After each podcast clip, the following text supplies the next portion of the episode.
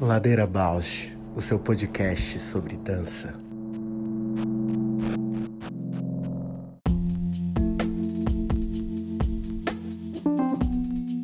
Olá, meu nome é Juliana Zelensky Alves. Sou bailarina, professora, pesquisadora, artesã e artífice da dança na infância. Compor o Ladeira me move porque borra minha presença na escuta do outro. Me identifico, me emociono, e enquanto documentamos todos estes afetos. Olá, eu sou a Paula Petreca, bailarina, professora de História da Dança e curiosa. Eu estou aqui nessa ladeira para encontrar vozes, movimentos, biografias que me inspirem a aprofundar meus gestos sensíveis no mundo.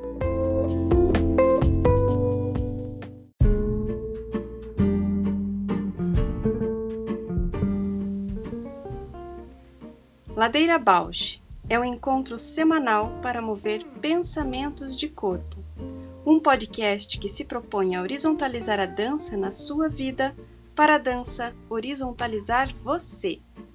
Toda segunda-feira, um novo episódio com temas para dar voz a uma dança mais perto de você, contando o que nem sempre vai para a cena, sem glamour e sem mito.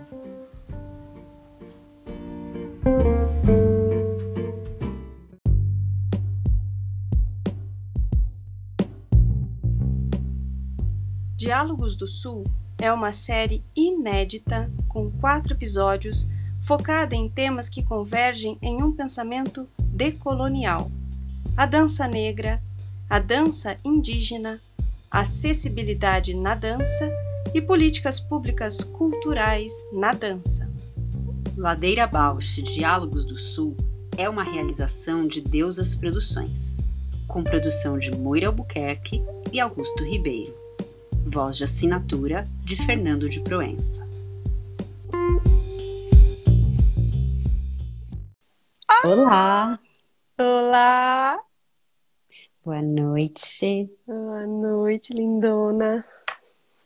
Como está? Tô bem. Ansiosíssima para nossa primeira live, Ladeira Bausch. Não é, gente? Olha isso. Nossos convidados já estão por aí uhum. também. Boa noite, pessoal. Já mandei. A gente vai falar já já com o Manuel Negrais. Oi. Aê! Olá. Olá. Tudo bom, Ju? Oi, Paula. Tudo bom? Bem-vindo. Prazer. Bem-vindo, Manuel. Que coisa boa. Conseguimos. Tô bem. Olha aí, deu certo. Vamos aguardar o Wagner, que ele vai entrar a partir do link a gente dá uma bronca nele em público. Ah, é. acho, que, acho que é ótimo isso. Tô nervoso. Eu também. E, e ainda a sua não é a primeira, né? Nossa, é eu, a minha é a primeira live. Ah, mas sobre esse assunto é a minha primeira. Ah! Não, mas... Primeira live do Ladeira também, especial. Pois é. A gente só fica no áudio, hoje as pessoas podem ver com imagem. Que bom. Dar cara. Parabéns pelo trabalho, escutei alguns programas, muito bacana. Ah, que bom, obrigada, Sim. Manuel. Escutei do Moisés ontem, Moisés, grande amigo. Trabalhei com ele na prefeitura e, e não conhecia com tanto detalhe assim a história dele. Muito bacana mesmo. É emocionante ouvir ele. Moisés é uma potência, né? E só, só se desdobra, né? Só, só vai. Cada... A proposta que fez colocaram no, no, no, podcast, o Moisés acho que é um, um, ótimo exemplo assim de corpo em ação, corpo com uma potência incrível, né? Para desconstruir uhum. essas dicotomias tão ultrapassadas de normal, anormal, natureza, cultura, enfim, tudo isso. O Moisés acho que é a prova viva disso. Incrível, esporte, dança, né? A relação que ele faz também.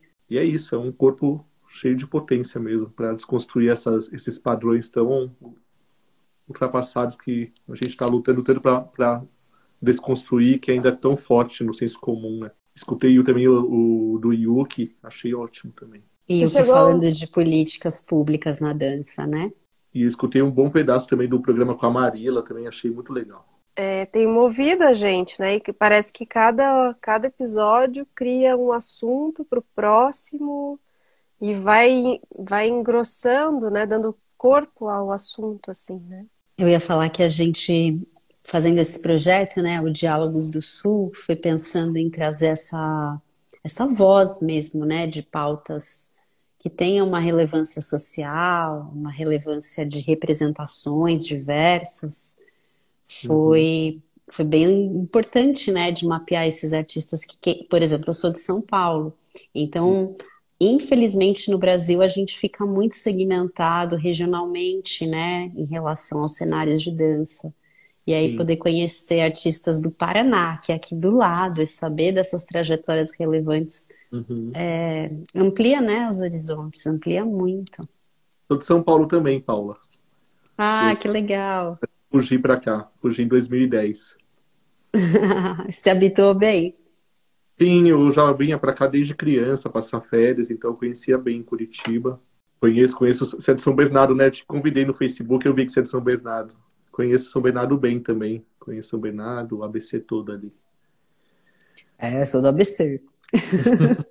Meu primeiro emprego na área de deficiência foi, foi em Santo André, e aí eu trabalhava alguns dias na Metodista, em São Bernardo. Eu fiz faculdade lá. Bem, eu acho que a gente já pode começar já nesse aspecto que uh, o, o Wagner está tentando entrar. Eu enviei o link, mas o link tem um outro acesso. Talvez o, o Manuel se conseguir como que eu explico isso? Acho que isso já, já dá é. um margem para o assunto. Eu cliquei aqui no, no link e aí na tela aqui aparece é, que vocês estão é, é, Ladeira Balt, é, que, é, que é a sua participação, e aí você tem que clicar aceitando o convite. E aí, aí ele vai. conseguiu entrar, ó. Então vou chamar ele. Acho que é legal falar para as pessoas que estão aqui acompanhando, né, Ju, essa questão da acessibilidade, que o Instagram não é uma plataforma muito é, fácil para quem tem. Sobretudo para vídeo no Instagram, sabe? A, a, gente não consegue, com o nosso leitor de telas, dar, dar o play nos vídeos. Não sei o que, que acontece que para a gente é uma dificuldade, assim. Quando a gente abre um link e tem o vídeo nesse link direto, o vídeo roda. Agora, se eu entrar no seu perfil e, e ir para um vídeo, eu tenho essa, essa barreira de não conseguir dar o play, sabe? É, isso é algo que a gente não, não se dá conta, né? Mas a gente está cada vez mais no Instagram, nas redes sociais, né? A gente está tentando aí. Aos trancos e barrancos, a gente está querendo mostrar a cara aí no Instagram também. Carlinha, vi Carlinha. Tô vendo que tá entrando uma galera, é. você não consegue ver que é câmera. Temos 10. Manuel, sabe como. Tá. Poxa, eu não sei. É essa. Aí, achei. Pegou, viu? Ah, olha ah. aí! Com muita luta, mas a gente chega lá. Né, nem tanto luta também. Está bonita, hein, Manuel? Você também. São seus olhos. Ai, vocês são demais. É que o Wagner tem bem... coração, né, Wagner? É, pô. tô, tô, bem enquadrado aí. A gente tá está... ótimo. É. Tá iluminadíssimo. Iluminado. Que bom, só assim pra gente se encontrar, né, Wagner? Ô, louco, mano. Tá louco. Essa vida é muito louca, cara. Ah, eu acho que é, é bom a gente se arriscar, né, Paula? Fazer uma audiodescrição nossa também. Cada eu, um, né? Com certeza. Quem começa? Vou começar. Então, eu sou a Juliana. Eu tô com meu cabelo escuro, castanho escuro, pele branca. Tô com uma blusa alaranjada, assim. É um colar que eu gosto muito, que parece um cocar de muitas cores. Uh, no meu fundo eu apaguei a luz, então tá mais escuro lá. Tenho olhos castanhos. E o que mais? É isso. Sorriso largo. Sorriso largo. tá, tá bom. Então eu vou me audiodescrever também. Eu sou a Paula. Eu tô com duas tranças, meu cabelo é castanho, longo. Eu fiz duas tranças como das antigas avós indígenas. Tô com uma blusa preta de manga longa que tem um bordado cheio de flores na frente, que me lembra motivos mexicanos, bem colorido. Eu tô aqui num quarto que é bem vazio e as luzes estão atrás de mim, então fica um fundo iluminado. E eu tenho o rosto bem quadrado, as maçãs do rosto mais altas, os olhos grandes. Sorriso largo. Aí, Muito bem. tá bom. Vai lá, Wagner. Então, eu sou um homem branco, é, cabelos castanhos, escuros, uso barba. Estou usando um blazer preto, uma camisa. Meninas, que cor que é essa camisa? Não sei direito que cor é essa camisa. Azul, Azul. claro. Vocês diriam? Azul. Azul calcinha. Azul calcinha? É, ao meu fundo tem a janela da minha casa. Talvez dê para ver uns, um- umas outras luzes que são as, as luzes do prédio que fica atrás. Não sei como que tá o nível da iluminação. E tem uma rede, uma rede vermelha aqui atrás, Ah, não que consigo é ver. um a gente. cenário. Não consegue ver a rede? Uh-uh. Vê. Agora Agora? sim. Ah, né? Bacana. Tem uma rede, tem uma rede. É que eu tô acostumado com o enquadramento do computador para fazer live, essas coisas, então o Sim. celular não tem dimensão do tamanho das coisas. E acho que é isso, gente. O Barba tô usando fone de ouvido, blazer preto, bem tradicional. É isso. Beleza. Manu? Então, eu sou Manuel Negrais, sou um homem branco de pele morena, meu cabelo já tá bem grisalho, acho que eu sou mais velho aqui, tá bem grisalho, um pouco bagunçado, tenho olhos castanhos, nariz grande, é... tô com uma blusa de, de lã rosa.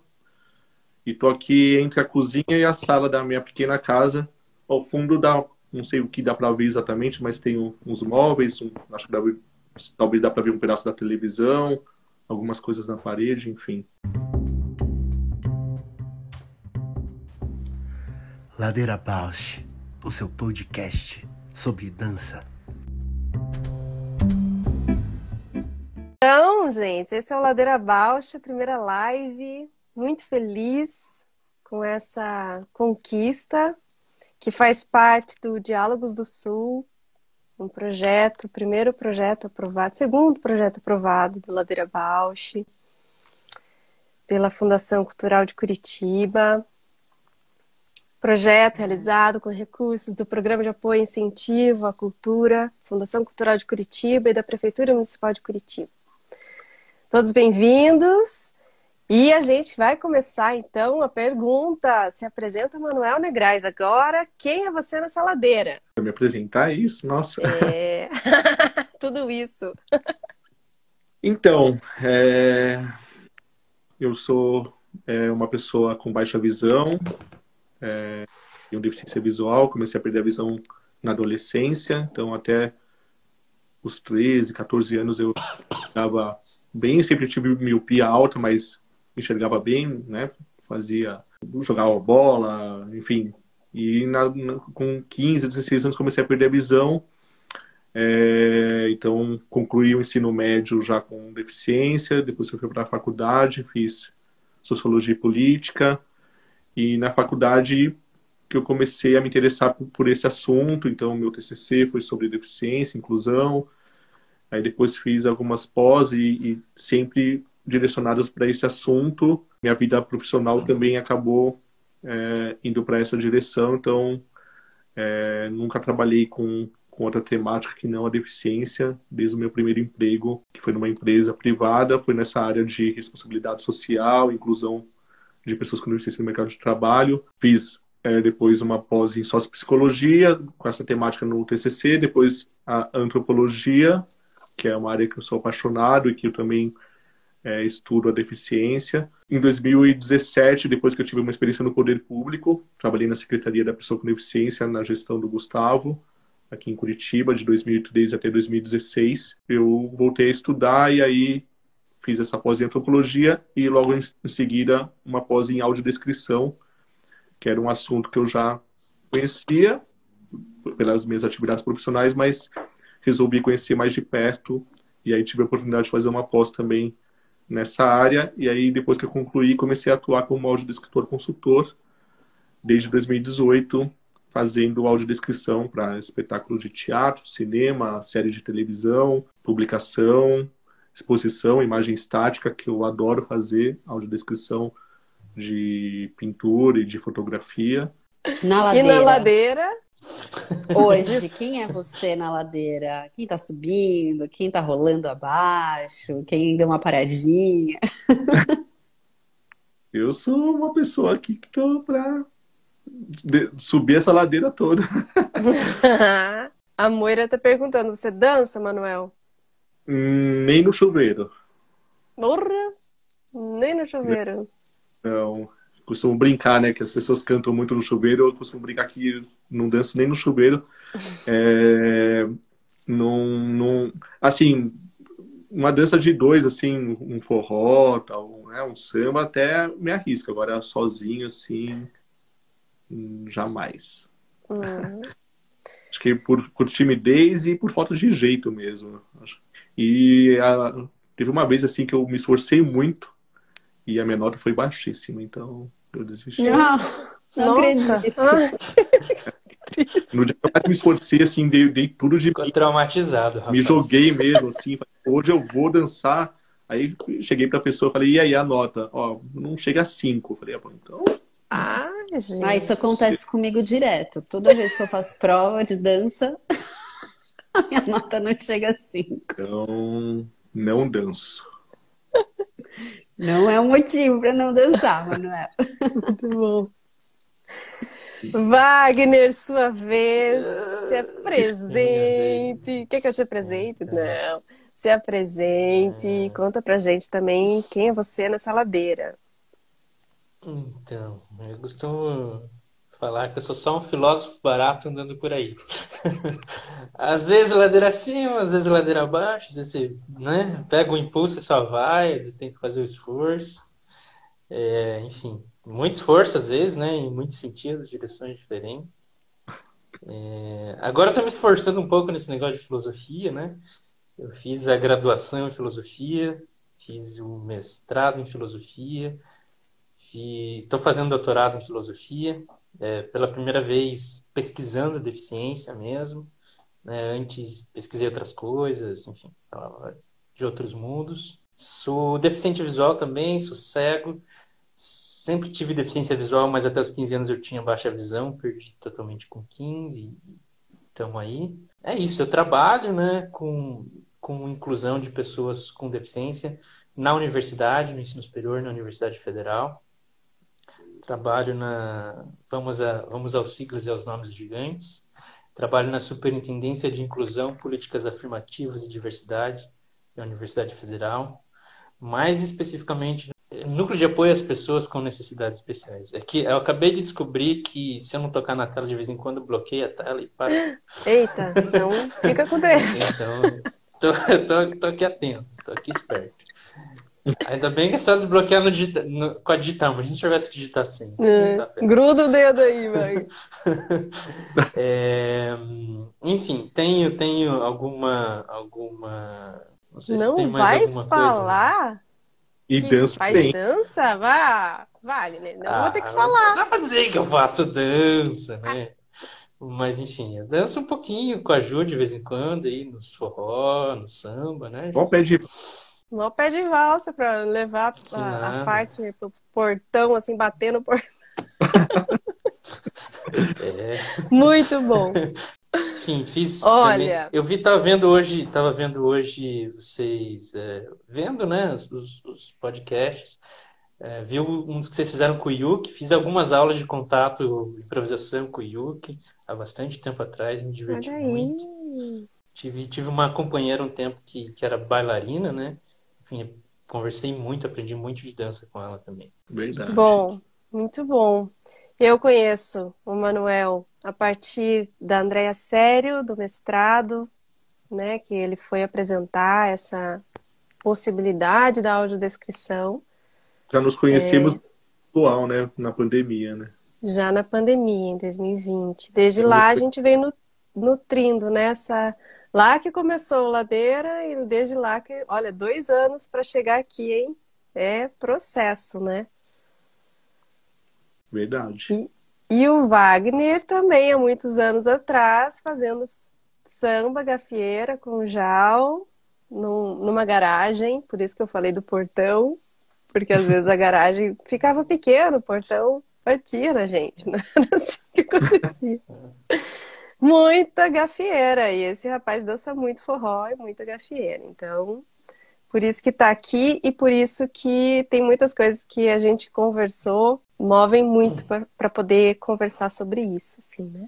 Bem, acho que chega um momento então da gente falar, né, Manuel, sobre audiodescrição, que é esse campo, né? Essa que está crescendo, que essa área é, na arte especialmente, né? Você como uhum. consultor. Então, a audiodescrição, como você falou, né, está ganhando cada vez mais espaço. Hoje em dia tem uma legislação que, que nos fortalece nessa, nessa acessibilidade cultural e, e dentro da acessibilidade cultural, a audiodescrição é um dos recursos, né? Então, e, e dentro do, do, campo do conhecimento, né, da pesquisa, a audiodescrição está dentro dos estudos de tradução, né? A, a audiodescrição é uma tradução intersemiótica, no caso, ela é uma modalidade de tradução, né, que traduz o visual para o verbal. E aí tem crescido também, né, é, no Brasil, muitas pesquisas nessa área, é, muitas experiências também. É, esses pesquisadores também são roteiristas e são consultores, estão atuando profissionalmente, produzindo. A gente tem aí São Paulo, Rio de Janeiro, é, Salvador, Recife, Porto Alegre, é um, são capitais que têm muita oferta de, de audiodescrição. Então, hoje em dia em São Paulo você tem, pelo menos uma, uma vez né, toda semana você tem alguma coisa com audiodescrição para você. É, ou uma exposição, um espetáculo de teatro, concertos na Sala São Paulo com audiodescrição, que é incrível. É, então, e Curitiba a gente está batalhando, tá, tá aumentando também o número de profissionais aqui no Paraná e, e consequentemente está aumentando a oferta também. É, e aí é importante falar, né, que a gente precisa e acho que é importante bater nessa tecla de uma conscientização também da, dos produtores culturais, né, de que é, é lógico a gente tem uma obrigatoriedade em alguns editais hoje em dia a Lei Rouanet, hoje em dia, por exemplo, é obrigatório ter os seus produtos acessíveis, é, mas mais do que uma, uma simples, é, um simples cumprimento de, de lei, o que a gente precisa mesmo é de uma conscientização dos produtores culturais para que a acessibilidade faça parte dos seus projetos desde o início, é, para que ela seja bem feita, para que ela tenha uma efetividade com o público eu fico super curiosa, Manuel. Já tive em alguns trabalhos que tinha audiodescrição, sempre fico perto da pessoa que está fazendo, né, para tentar compreender mais. Mas como que vocês é, se capacitam, né, na audiodescrição? Porque como você falou, é uma tradução intersemiótica, faz o trânsito de linguagem visual para verbal, e muitas vezes tem ali, né, como você trouxe mesmo, estímulos multissensoriais que aí tem que achar o que, que é a palavra certa, é a metáfora certa, qual que é a, a expertise, assim, para o áudio de escritor? Bacana, Paula, essa pergunta, porque é, muita gente fica... É, questiona e fala, nossa, mas né, é tão fácil, eu posso fazer a descrição e, e a, descri a audiodescrição, como eu falei, está no campo da tradução, e existem normas, existem diretrizes técnicas para você fazer é, essa tradução, né? O que determina muito também da, da, da, das escolhas tradutórias é a obra. A obra determina, né? A gente é, é, é algo chover molhado entre os profissionais, né? Mas a gente fala sempre isso, a gente repete muito isso que a obra determina é, como que vai ser feita essa audiodescrição. Então, a, a, a, você vai escolher as palavras né, para você fazer essas escolhas e, e, fazer essa tradução, as palavras de acordo com a obra, né? Então, já indo um pouco para a dança, se é um espetáculo de hip hop, você vai usar no seu vocabulário o vocabulário do hip hop, né? Então, a audiodescrição, além das, das diretrizes, das técnicas para você fazer a, a, descrição e garantir uma fruição estética, você também vai ter um, uma parte de pesquisa. Por isso que é tão importante a gente ter um tempo adequado para fazer essa, essa tradução, porque envolve pesquisa, envolve contato com os atores ou com os bailarinos, no caso da dança, com os dançarinos, para você é, conhecer profundamente aquela obra, acompanhar ensaios, né, é, poder mergulhar no cenário, no, no figurino, na, na iluminação, para que a sua escolha seja assertiva e para que, de fato, o público consiga sentir é, o, o que o, o, aquela obra está tá, tá transmitindo, né? Então, é, é, isso. E isso você, você consegue como, né? Com estudo, com pesquisa, com conhecendo profundamente as, as normas, as diretrizes, e é importante falar que a audiodescrição é, é um campo relativamente novo, então a gente está em, tá, tá em construção, é, a, a audiodescrição da dança é um grande desafio, né? É um grande desafio, assim, todos os profissionais que eu conversei, né, que daqui a pouco eu vou, vou falar um pouco mais sobre isso, mas todos os profissionais que eu conversei sobre audiodescrição na dança, todos é, começaram as suas falas falando, né, que é um grande desafio, porque é um campo muito novo, é, foram poucas as experiências de dança com audiodescrição no Brasil, é, mas você precisa disso, de pesquisa, de estudo e de experiência prática, né, praticar. É, colocar é, esse conhecimento em prática. São diretrizes e normas, é importante dizer que não são regras engessadas. É, você pode, em determinado momento, é, subverter essas regras, essas, essas diretrizes, porque não é. Às vezes a obra te pede para que você faça é, diferente, né? É, por isso que eu digo, a obra vai determinar. Às vezes você não consegue seguir uma diretriz porque a obra não, não, não te possibilita isso mas você vai buscar um outro caminho, dialogando muito com, com quem, com, com o artista, com quando é possível, né? Nem sempre isso é possível. Infelizmente, a gente não, nem sempre tem essa condição de trocar com, com o artista, de trocar com os atores, os bailarinos. E, lógico, a gente faz audiodescrição, mas quando a gente tem essa possibilidade de troca, é, é muito mais garantido que as escolhas tradutórias sejam mais bem é, definidas, escolhidas, enfim, e, e, e, e, assertivas, né? Então é isso. É, é uma área que tem, tem é uma técnica, tem diretrizes, tem, tem é, normas, mas também eu acho que é muito da, da, da experiência e desse contato com, com, com quem produz, né? A gente poderia ouvir então a, como que é essa percepção, né, de quando vai assistir, né? Acho que o Wagner pode falar um pouco isso. Quando vai assistir um espetáculo, como que é a, a experiência, né? Quais são as, os benefícios, as vantagens, também o que pode se né, aperfeiçoar, melhorar e, e os ganhos disso, né? Eu acho que o Manuel foi bastante feliz na fala dele, usou alguns, alguns termos que eu tinha pensado em usar mesmo quando falasse, que é desafio, né? Eu acho que a, a, a audiodescrição da dança é um desafio. O que é importante é essa questão da fruição mesmo, de, de conseguir é, tentar é, fazer com que o espectador né, é, vivencie essa, essa relação com a dança ali. Uma coisa é descrever uma imagem estática, né, outra é um movimento bem, é bem mais é, arriscado, aventureiro, né? E, e, essa questão das regras que ele falou, né? Enfim, é toda uma subjetividade, né? A ideia de, de tradução tem aquele velho ditado, né? Toda tra tradução é sempre uma traição, né? É, é um pouco isso, né? É, é, é, eu lembro que uma vez eu conversando com a Ju, falando de um espetáculo que eu vi com, de dança com audiodescrição, é, teve alguns momentos muito interessantes, assim, é, teve um momento que a gente enfim, foi conhecer, conversar com os bailarinos, tocar no figurino, isso é uma coisa que ajuda ali no momento de você criar seu imaginário com relação à dança, né? É, enfim, é, criar o, entender o contexto em que as coisas acontecem, às vezes tocar nos figurinos, no cenário, enfim, é uma experiência que eu já tive que eu achei bastante interessante. Né? Uh, eu acho que tem a parte da música, né, da conexão com a música. A música ajuda muito quando você está apreciando um, um, um, espetáculo de dança, né? A conexão entre o movimento e a, a enfim, e o som, né? O, o, tempo, a velocidade, a intensidade.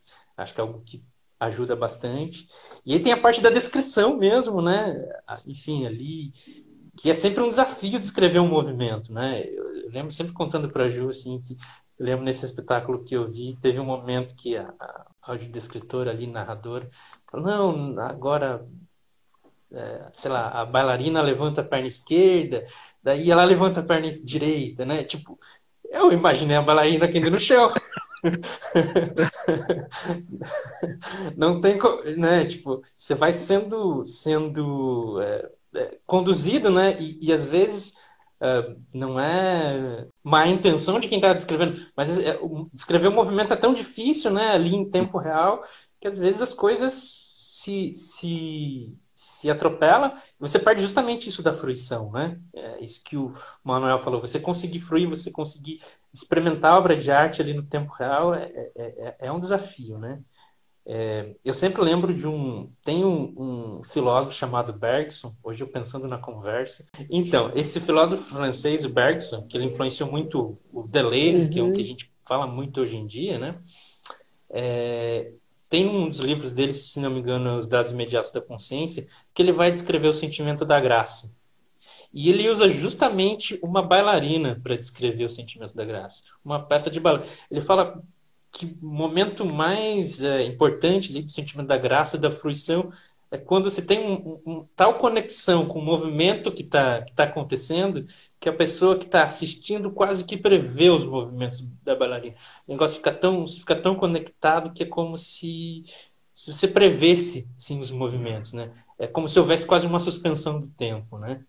Então, eu acho que é, a, a audiodescrição, quando a gente conseguir que ela chegue num, em algo parecido com isso na dança, é, é o, é o ideal, assim, né?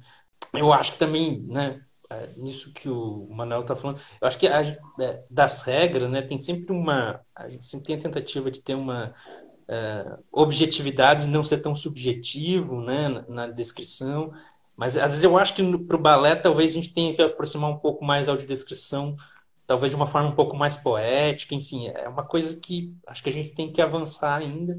É, enfim, essa questão do ritmo mesmo, acho que tem todo. Enfim, eu podia Sim. falar disso a noite inteira, dá para viajar bastante, gente. É, mas eu acho que é isso, é, é, é, uma experiência que a gente tem que ir, ir, ir, vivenciando. Eu acho que tem muito também do, da própria formação de plateia, né? De, de, enfim, pessoas com deficiência visual não estão acostumadas, às vezes, com a dança, né? É um mundo onde a dança é, é, é, enfim, é de um outro jeito, né? Porque vocês podem pensar, por exemplo, vocês, pessoal da dança aí que já deu aula de dança para alguém que não enxerga, é um outro jeito de dar aula, né? Todas as vezes que eu fazer aula de dança, é sempre uma experiência, porque é isso, como é que você vai descrever o um movimento dando aula de dança, né? Então, imagina isso é, é, é, num, num, grau ainda mais elevado para levar a pessoa à fruição artística. Né? Então, é, acho que tem vários tópicos que a gente podia discutir, desde Sim. terminologia, enfim, dessa experiência, às vezes, pré-audiodescrição, pré da própria cultura da dança entre as pessoas com deficiência. Uhum. É, né? Então, acho que é um, é um mundo que a gente está começando a, a desvendar. Assim. Agora que você eu... falou isso, Wagner, do você deu uma, você falou de falar as dicas, acho que a gente já já entra nisso, mas isso que você falou de levar, né, o público para perto dos bailarinos, para tocar no figurino, é, nossa, achei sensacional essa essa abordagem. E fiquei pensando, te ouvindo falar sobre o Bergson, né, e sobre essa comunicação que às vezes a gente tem assistindo dança que é muito corporal mesmo, né? A gente se contagia do movimento do uhum. outro. Como que a gente pode pensar isso, né? Quando uhum. vai pensar a acessibilidade do espetáculo nessa camada multissensorial, para usar a palavra que o Manuel já trouxe aqui uhum. hoje. O, o, o Wagner falou que, que que eu falei vários termos que ele ia falar e ele, muita coisa que eu, que eu ia falar também, achei muito bacana. Eu acho que uma coisa importante da gente falar, a audiodescrição, ela muita gente no senso comum imagina que ela vem para substituir a visão e não. A, a audiodescrição ela, ela não tem a pretensão de substituir a visão, até porque é, é impossível, né? É um outro canal de comunicação, né? A gente está recebendo por um texto, né, uma pessoa que vê uma paisagem e depois a gente vai ouvir a descrição dessa paisagem, a gente está recebendo essa paisagem de uma, de um, por um outro canal, né? Então, ela, ela, ela, ela não quer substituir, e ao mesmo tempo que ela não substitui a, visão, é importante falar que a audiodescrição também tem seus limites, né? E o que o Wagner fala é, é muito bacana porque o Rafa Braz, que é um consultor de Porto Alegre, outro dia ele fez uma fala para uma turma da Unespar, e ele falou uma coisa que eu achei muito bacana, muito bonita, assim, porque também o senso comum imagina que a acessibilidade cultural, a audiodescrição, vem para suprir uma falta, né? E, na verdade, a acessibilidade cultural, ela tem é que é, é, potencializar o, que a gente tem, não o que falta na gente, né? Então, ela tem que potencializar nossos sentidos todos, a, a acessibilidade, né? E a audiodescrição caminha junto. Então, por que, que é importante a gente ter um tour tátil pelo, pelo palco e conhecer o cenário? Porque é muito mais rico do que a gente só ouvir a descrição desse, desse cenário, seja, né, e se a gente puder tocar.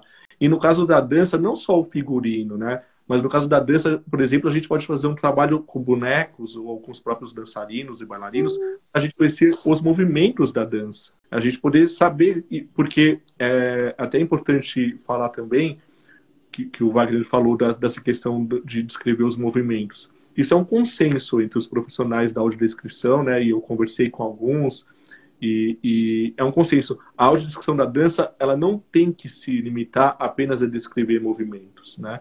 Porque, primeiro porque é uma, ficaria uma, uma audiodescrição cansativa, né? Você ficaria só pensando ali, recebendo na, na, no, no, ouvido, ah, não, levantou a perna, esticou o braço, levantou a outra perna.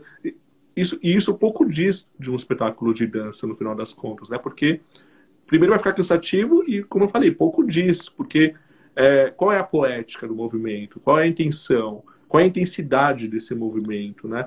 É, e aí sim é um consenso e, porque, e por isso que é um desafio tão, tão grande para nós profissionais que fazemos audiodescrição, porque a, a Lívia Mota até usou um termo hoje conversando com ela, a Lívia Mota, uma das grandes audiodescritoras do Brasil, uma das pioneiras no Brasil, ela falou assim, o, o, o ponto, o, o a chave está em encontrar a, a, argumentação, o argumento dessa coreografia, né? É isso que a audiodescrição tem que buscar, né? É, então a gente procura na, na audiodescrição da dança usar associações, analogias, né?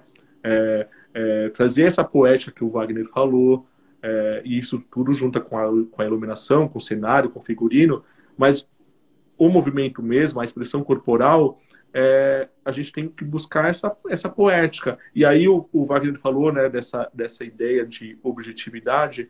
Não existe uma objetividade. Lógico, a gente tem que ter um texto claro e objetivo, mas a audiodescrição, por ser uma tradução, por ela ser, por ela ser feita de escolhas tradutórias, ela tem uma carga de subjetividade e ela, na, na dança, eu acho que ela, mais ainda, ela tem que ter uma carga de, uhum. de interpretação mesmo. E isso a gente consegue como? Com essa troca, né? Com, com, com o coreógrafo, com a coreógrafa, com os dançarinos, com os bailarinos. Eu acho que essa troca, esse diálogo, que vai proporcionar que a gente consiga trazer essa poética, essa, essa intensidade, essa intenção do movimento, para que a gente faça analogias, por exemplo, né, ontem eu estava escutando um espetáculo de dança, abre os braços para trás como se fossem asas, né? Só para trazer um, aqui um, um, exemplo, né? Ou, ou é, é, mexe os braços como se estivesse nadando. Esse tipo de analogia, de associação, isso tudo ajuda e, e lógico, dentro de um contexto do espetáculo, né? Você vai colocar que parecem asas se o espetáculo está te pedindo isso, né? Se, se ele está, se isso faz parte de um contexto mais amplo. E eu acho que tudo isso somado com, com essa possibilidade, por que não trabalhar com cheiros, com gostos, né? Com outros sentidos que podem enriquecer é, é, o entendimento do público que não enxerga, trabalhar essa potência dos sentidos que, que, que nós temos, né?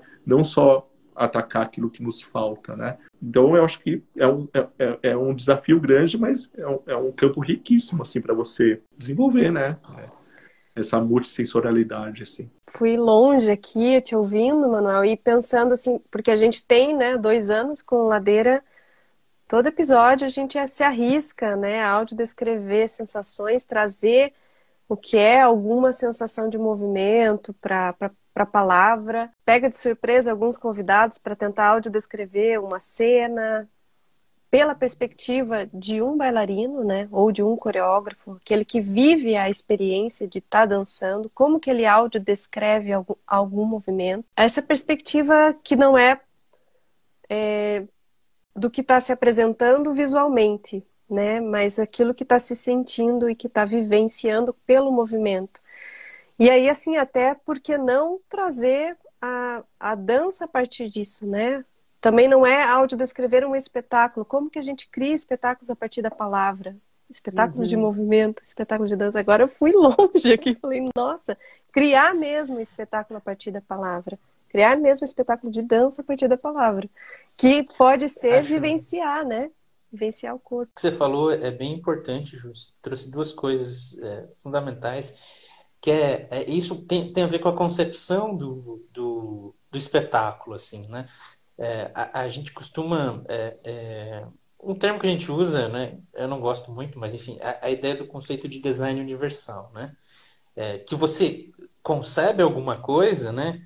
Pensando para todos os públicos e não você concebe e depois tenta adaptar, né? Para um, uma pessoa com deficiência visual mas quando você, a partir da concepção, você tem uma ideia de que o público, dentro desse público, vai.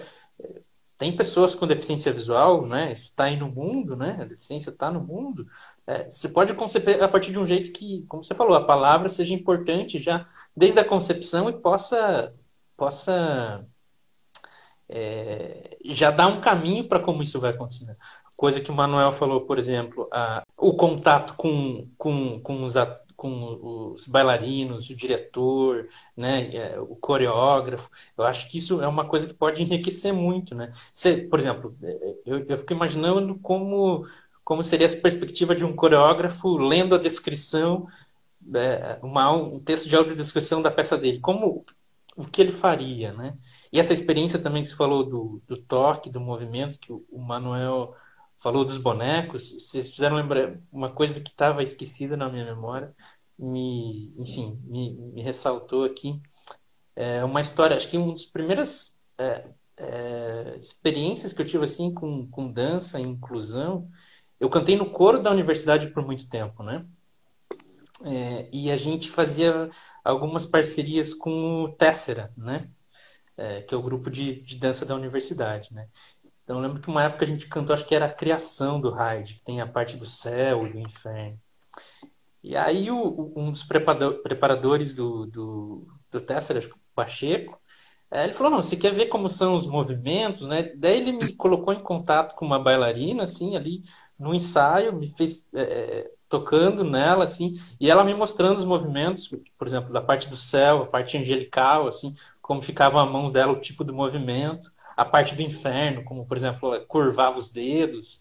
Então, foi uma experiência muito interessante. Assim. Uhum. Eu, enfim, bom que isso me trouxe, essa conversa me fez lembrar disso. Então, às vezes, é, é isso, né? É, é essa questão, coloca as, as, as, os braços para trás como se fossem asas.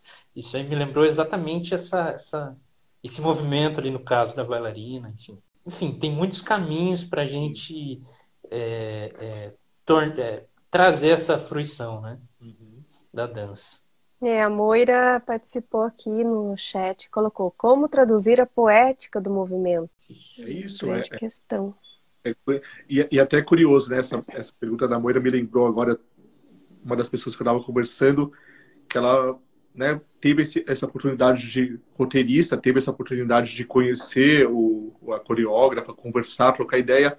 Ela até falou assim: Nossa, eu teve um espetáculo que a coreógrafa ela, ela tinha dificuldade em colocar em palavras a, a intenção daqueles movimentos. Então, é isso. É, também eu acho que para para a coreógrafa, para os bailarinos, também é um desafio, às vezes, traduzir em palavras o que o está sendo feito, né? Então, é, mas eu acho que é isso, é no diálogo, é, é você conhecendo profundamente.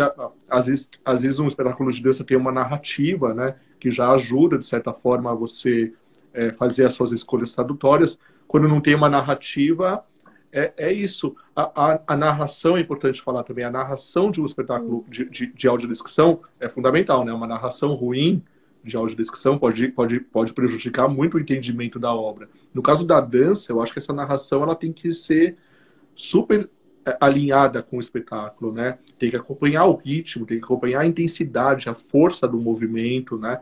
É, tudo isso, a textura da voz, né? É, então são vários elementos que tem que ser pensado assim para você garantir essa fruição. E mas buscar essa poética é um grande desafio, de fato, né? É, e eu acho que é um desafio de ambos os lados. Eu acho que existe uma resistência de, né, muito assim, no geral, né, dos artistas, da produção. Eu acho que quebrar essa resistência, quebrar essa barreira e se abrir para isso, acho que é o primeiro passo para buscar esses caminhos, né? Que não é só a audiodescrição, mas como o Wagner falou, e, e, e eu estou aqui enfatizando, né? Essa questão de buscar todos os sentidos, né? E, e às vezes a gente se prende muito só no, no, no, ouvido e no toque, mas tem o paladar, tem, áudio, tem o, o, uhum. o, o, cheiro, tem, tem várias possibilidades, né? Às vezes o movimento, por exemplo, movimentos clássicos do, do balé, da dança, você pode descrever o nome do movimento. A, a audiodescrição, ela também ela, ela tem esse papel também de ampliar repertório, né? de ampliar repertório cultural, de ampliar vocabulário, então, às vezes, você escuta o nome de um movimento, eu não vou me arriscar aqui, porque eu, de fato, não sou um conhecedor, mas eu sei que tem movimentos que têm o seu nome. Se, se, se, se o, se o bailarino está fazendo aquele movimento, fala, movimento tal. Ou a pessoa pode ter conhecido aquele movimento por meio de um boneco antes do espetáculo, ela já sabe que aquele movimento tem esse nome, ela sabe como que é o, o, movimento, porque ela pegou no boneco, ou se ela não sabe, ela vai ter oportunidade de pesquisar, de, de se ela se interessou, às vezes eu escuto uma audiodescrição com um termo que eu não conheço, e aí eu vou pesquisar, vou, vou ampliar uhum. meu vocabulário, vou ampliar, e eu acho que também tem isso, né? Então tem várias, vários caminhos, eu acho, para a gente ampliar também esse repertório do público, né? Formar esse público para a dança também. Eu sou fascinada com um campo bem específico da dança, que é a notação de dança. Quase ninguém mais faz isso depois que inventaram vídeo, né? Mas antes as pessoas criavam escritas mesmo, né? Aí algumas escritas, por exemplo, mais barroca, vai dar mais conta do espaço, da correlação entre passo de dança e nota musical. Uma escrita mais moderna vai falar de peso, de velocidade, se é mais rápido, se é mais lento. Também pensar, né? Esses, eu fico pensando, às vezes o coreógrafo não consegue colocar em palavras, mas se ele pudesse e elaborando seus níveis de descrição né, do próprio trabalho poderia enriquecer, Sim. Né? Com certeza. Bem, quando que é a próxima live mesmo? Daria para fazer uma série, é. né? Uhum, já, já a gente vamos, quer né? as dicas, a gente quer as dicas Isso. também. Manda aí as dicas eu vou dar as dicas. Eu só quero citar, eu, eu prometi, porque eu, eu, eu, conversei com muitos profissionais que me ajudaram a trazer também todas essas reflexões. A Letícia Schwartz, a Mimi Aragon, Rafael Braz, a Lívia Mota, o Roberto Cabral, que é um consultor também em audiodescrição lá do Recife, que é dançarino também. E eu, eu tenho até uma sugestão, o Felipe Monteiro, a Helena Franco, mas o, tem uma sugestão para vocês, até a, a Moira Braga, que é consultora e é bailarina do Rio de Janeiro, cega.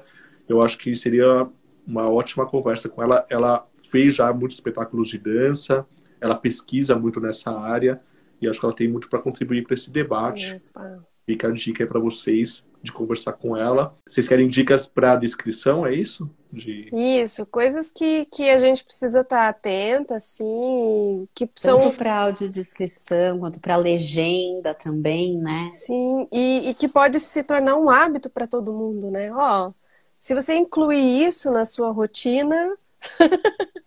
vai estar tá, é. vai estar sendo acessível e até assim eu, porque assim a gente colocou na rotina do ladeira uma audiodescrição uhum. mesmo sem saber né? talvez não seja audiodescrição seja uma tentativa seja um exercício Sim. mas que a gente vem enriquecendo essa e aprimorando esse treino de como chegar né a, a acessar algo de, de vivência de movimento assim isso é importante falar, sabe? Eu acho que mais nesse mundo das redes sociais, lógico, como a gente já falou aqui, né? A audiodescrição é um campo com profissionais que têm pesquisa, têm estudo, têm experiência, são técnicas, têm diretrizes, mas isso não é, diminui a, as descrições informais das, das, redes sociais. Eu acho super válido e eu acho que todo mundo deveria incorporar no seu dia a dia é, essa, essa essa, essa ideia de descrever as suas fotos, as suas, né, as, as imagens que coloca nas redes.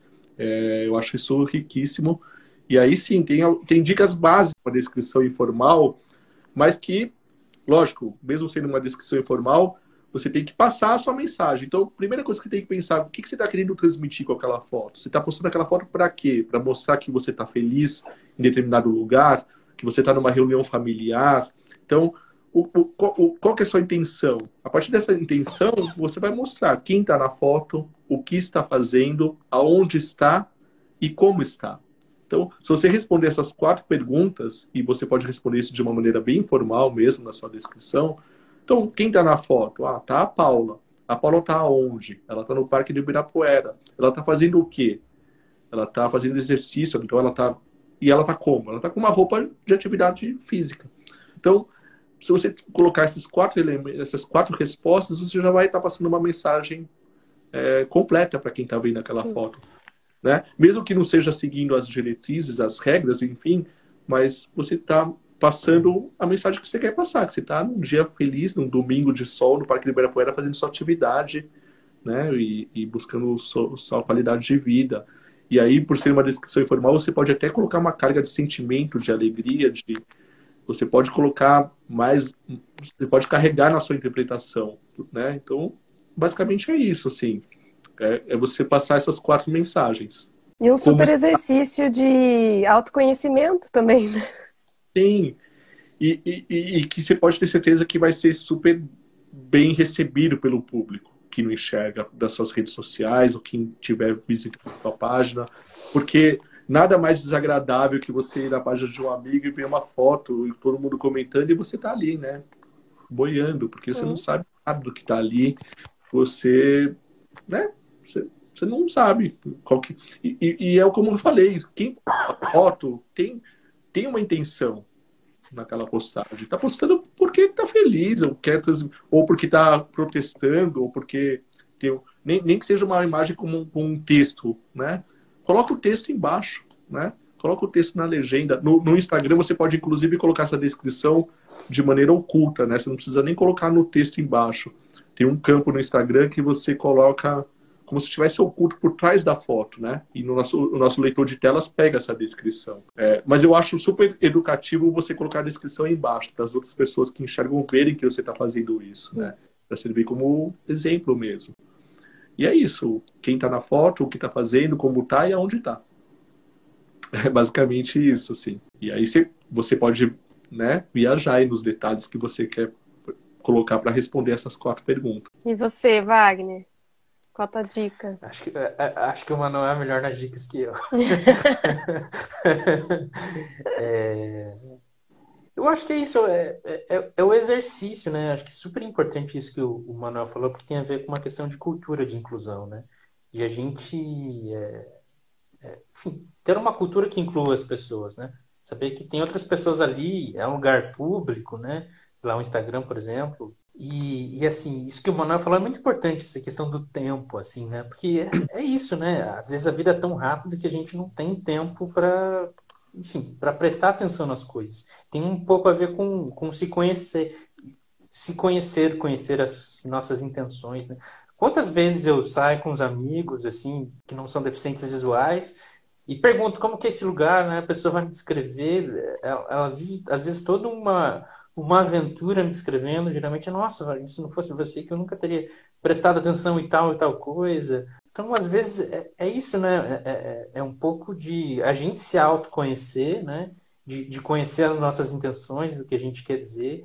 É, é, essa vontade de ter clareza é, da gente com a gente mesmo, com o que a gente está fazendo, né? Com o que a gente está mostrando. Estou encantada, assim, porque eu acho que eu, aqui no meu palpite, na minha Poderia ser até uma estratégia de ensino-aprendizagem, poderia ser uma metodologia de ensino de dança, como fazer a, partir tá ali né tá, tá escrito tá falado. Agora dance a partir disso. Ah, nossa.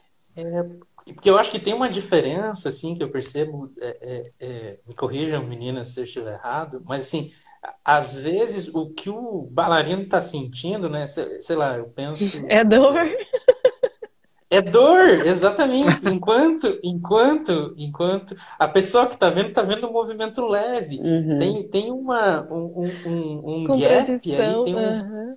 é, tem um gap, tem um- uma coisa que, enfim, eu acho que tem, tem a ver com essa coisa da audiodescrição. Tem um, um- um- Eu fiquei pensando muito num espetáculo que eu assisti, acho que há uns dois anos, que chama Normal. É de um coreógrafo chamado Guilherme Botelho. Que o espetáculo todo são oito bailarinas em cena e a única coisa que eles fazem é cair durante uma hora e meia. Nossa. Alguém até contou, são mais de 700 quedas. E assim, eu lembro de assistir esse espetáculo, claro, né? Os bailarinos vão ficando cansados, vai mudando o corpo dos bailarinos, mas o movimento em si é uma queda, e é sempre um gesto muito parecido, a maneira como eles caem no chão. E a hora que acabou o espetáculo, eu fui levantar da cadeira, a hora que eu fui levantar, eu, eu não sentia minhas pernas, eu tive uma sensação muito vertiginosa, né? E naquela noite, eu sonhei a noite inteira, eu sonhei, né, que eu caía. E aí eu fico pensando, né, nessa potência que às vezes essa coisa do movimento tem, né, como a gente pode tornar isso acessível, né, criar essas estratégias. Eu acho que hoje vocês trouxeram elementos para a gente se desafiar, né, a, a pensar isso na concepção, a ter isso mais integrado muito ricos mesmo. Então eu tô aqui agora com a cabeça fritando. É isso. Eu que agradeço, gente. Eu só tenho a agradecer a vocês. a- Já passou nervosismo. Obrigado pelo Só tenho a agradecer a vocês, meninas. É sempre bom falar, enfim, falar sobre arte, sobre dança, sobre inclusão. Vou me arriscar Ah, mais. é, Vou, vou, vou tentar, vou tentar. Ah, então, pô, Sei. você tem alguma imagem aí? Se arrisca falando, então. Áudio descreva alguma cena? Mas é isso, eu acho que eu- foi muito bacana, muito bacana. É... Eu queria deixar como recado final, acho que é isso, é pra gente ter mais essa aproximação, sabe? É, a Paula falou agora da concepção, né? É, seria incrível a gente poder estar junto de uma companhia de dança desde o início da concepção, Uhum. é, esse é o nosso sonho, é, é o que a gente mais sonha como equipe de acessibilidade, é poder estar desde o do início de um, de um projeto, né? Desde a concepção dele. Acho que seria incrível, acho que seria uma baita experiência para ambos os lados, assim, poder acompanhar o nascimento dos movimentos, da, de toda a concepção daquela, daquele espetáculo. Processo, né? E eu acho Ótimo. que isso seria incrível e acho que com certeza o resultado seria mais incrível ainda. Olha, já planos aqui pro Ladeira Bausch. Criar aí desde o início com acessibilidade. Wagner, a Maria Rita Bittencourt mandou uma mensagem: Wagner, meu lindo sobrinho, grande orgulho, coraçãozinho. A Ari, Ariane Souza, minha nossa, entrei nessa live sem saber, Wagner. Ela falou que vai se policiar mais para descrever, né, nas legendas. E é isso, os nossos participantes desta live. Então, tá, gente. Um super beijo, Nossa, gratidão. muito obrigada. Ah, peraí, que eu muito. prometi. Isso. Peraí, que eu prometi que na primeira live eu ia usar a nossa caneca lá Ah. da Bausch.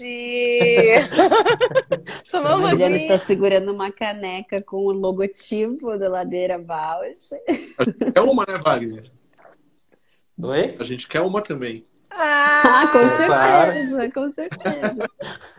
Eu com a minha. Vai chegar aí, vai chegar aí uma caneca Landeira Bausch pra vocês. Tati, imagine? Com alto relevo. Ah! Ah, Muito legal. Sucesso, hein? Alto relevo, amei. Uhum. Desculpe o nervosismo. Capaz, tamo, tamo junto. Parabéns mais uma vez para vocês. Muito bacana mesmo o projeto de vocês. Obrigada. Obrigado, meninas, também. Ó, Obrigada a a Maria Rita falou de vocês. novo. Estou saboreando cada palavra, adorando ouvir. Riquíssimo. Parabéns pela live. Obrigada, Maria Rita. Parabéns, meninas. Adoro ouvir o Ladeira Bausch. Tamo Hum, junto. Posso, acompanho. Até a próxima. Não, agradeço muito e com certeza Vamos estar mais atentas aí com as legendas, com tudo. Pensando nesse acesso universal. Esse, amei os termos que vocês trouxeram: multissensorial, design universal. Vai ficar aqui, ó, umas palavrinhas uhum. provocando a gente. Obrigada, gente. Super beijo. beijo. Beijinho. Beijo. Beijo para todo mundo que assistiu também.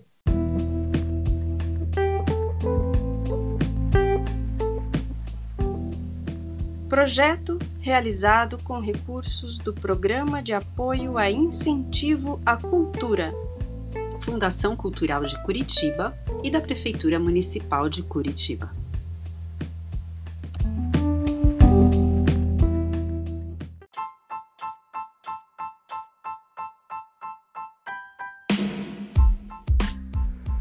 Ladeira Bausch, o seu podcast sobre dança.